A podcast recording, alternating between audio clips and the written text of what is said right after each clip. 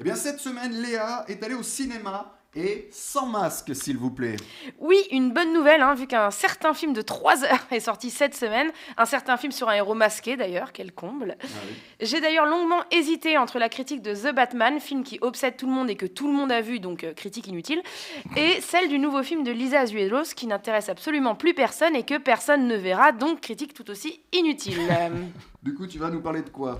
Et ben du coup, je vais vous parler de cinéma. Je vais vous parler de comment le cinéma réussit le pari d'être toujours authentique, unique, artistique, sensoriel et créatif, même affaibli par les pandémies, les guerres, l'hiver, Netflix, les reboots, les remakes et Lisa Azuelos.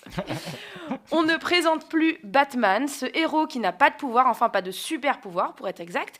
C'est un des super-héros les plus populaires du monde et certainement le plus cinégénique, surtout de par ses antagonistes qui sont clairement les plus connus de l'univers des comics d'ici et Marvel réunis.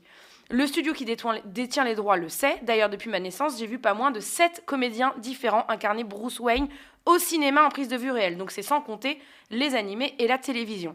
Ils ont tous leurs spécificités et leurs réalisateurs. On a surtout d'un côté Tim Burton, qui a su capturer le gothique du Chevalier Noir et donner la part belle aux marginaux de la société. Et de l'autre côté, son opposé, Christopher Nolan, qui offre un réalisme à couper le souffle, et un message plutôt bourgeois. Seulement voilà, là où ses prédécesseurs ont dû faire un choix, Matt Reeves, lui, maîtrise les deux et nous le prouve.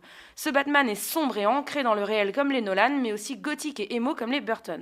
Le décor est posé et il est exceptionnel, la meilleure Gotham City que j'ai pu voir au cinéma. Elle est clairement un personnage à part entière, à la manière dont elle est filmée et éclairée par le chef opérateur Craig Fraser, qui n'offre que très peu de lumière du jour et de couleur au film, et c'est bien entendu sublime comme à son habitude. Alors on pourrait se demander pourquoi. Pourquoi? Pourquoi un énième film de super-héros et comment un énième Batman pourrait-il être réussi? Tout est une question de mise en scène et contrairement à l'usine Marvel, ici on n'a pas tiré un réalisateur d'une pochette surprise. Matt Reeves a déjà fait ses preuves, il est celui qui a réussi à mettre du cinéma dans Cloverfield, ce film entièrement tourné en caméra embarquée. Il est celui qui a donné un côté shakespearien à des singes dans La planète des singes 2 et 3, là où il réussit à explorer les démons du passé de Bruce Wayne tout en faisant aucun flashback. Alors c'est incroyable mais vrai, on peut faire un Batman sans flashback. C'est tellement reposant d'être dans le présent, on n'échappera évidemment pas à la voix off, mais on échappe à la millième origin story, on échappe à Martha et Thomas Wayne dont on a subi le sort fatal trop de fois dans la pop culture, hashtag collier de perles.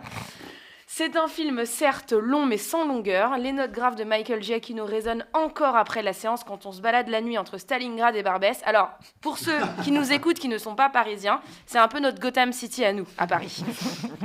Les comédiens sont exceptionnels. Robert Pattinson en tête, qui prouve qu'on peut faire un mauvais vampire mais une excellente chauve-souris. Oui, elle était facile celle-là. ouais, Zoé Kravitz est hypnotique, magnétique, Paul Dano exceptionnel, et ça m'arrache un peu la gueule de le dire, mais Colin Farrell est majestueux.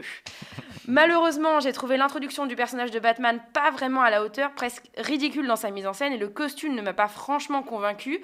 Mais euh, les nombreuses qualités du film balayent d'un revers de la main les rares points faibles. Alors, pour finir, Léa, une, une réplique euh, marquante? Oui, Gotham adore les comebacks. Wow. C'est dans la bande-annonce, ça? Euh, je sais Ça pas. pourrait.